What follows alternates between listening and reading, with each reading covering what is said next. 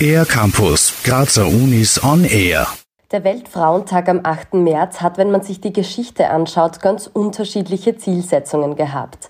Im Jahre 1911 ging es noch um die Durchsetzung des Frauenwahlrechtes, in den letzten Jahren viel mehr um das Entgegenwirken sexualisierter Gewalt am Arbeitsplatz oder systematischer Benachteiligung, weiß Vanessa Stadelbauer-Kölner, Gastroenterologin und Hepatologin an der Medizinischen Universität Graz.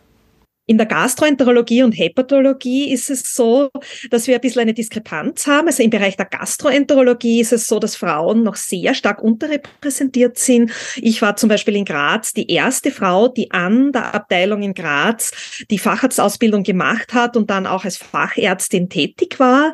Ähm, in der Hepatologie war es ein bisschen anders. Die Hepatologie wurde ja von einer Frau gegründet. Ob das der einzige Grund ist, aber auf jeden Fall in der Hepatologie ist es so, dass wir Frauen schon deutlich stärker präsent sind, während in der Gastroenterologie noch immer ein Aufholbedarf besteht. Deshalb sei es so wichtig, dass von Frauen Netzwerke geschaffen werden, um anderen Frauen zu helfen.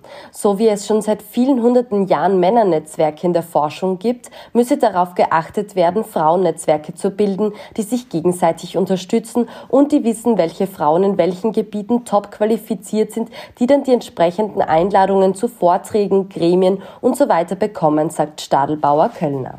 Im wissenschaftlichen Bereich ist es vor allem wichtig, Bewusstsein für unbewussten Bias zu schaffen.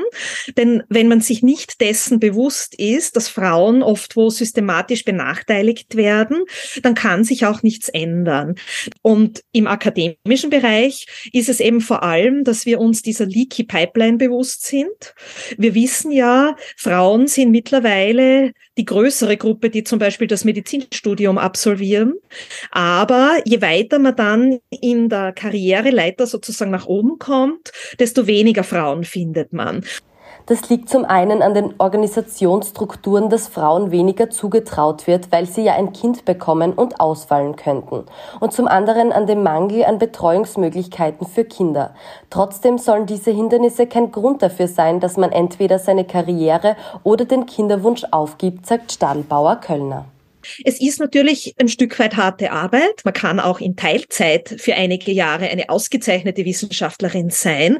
Das lässt sich alles machen. Das ist so eine kurze Zeit im Leben. Vielleicht intensive Kinderbetreuung in den ersten drei, vier Lebensjahren überhaupt kein Thema, wenn man da auch einmal ein bisschen zurücksteckt. Wenn eine Frau Kinder haben will, dann soll sie das bitte auch machen und es lässt sich mit Forschung und mit Medizin vereinbaren. Stadelbauer Kölner hofft, dass sie Mädchen und Frauen dazu inspirieren kann, selbstbewusst selbstbewusst zu werden, an sich selbst zu glauben und eine wissenschaftliche Laufbahn einzuschlagen.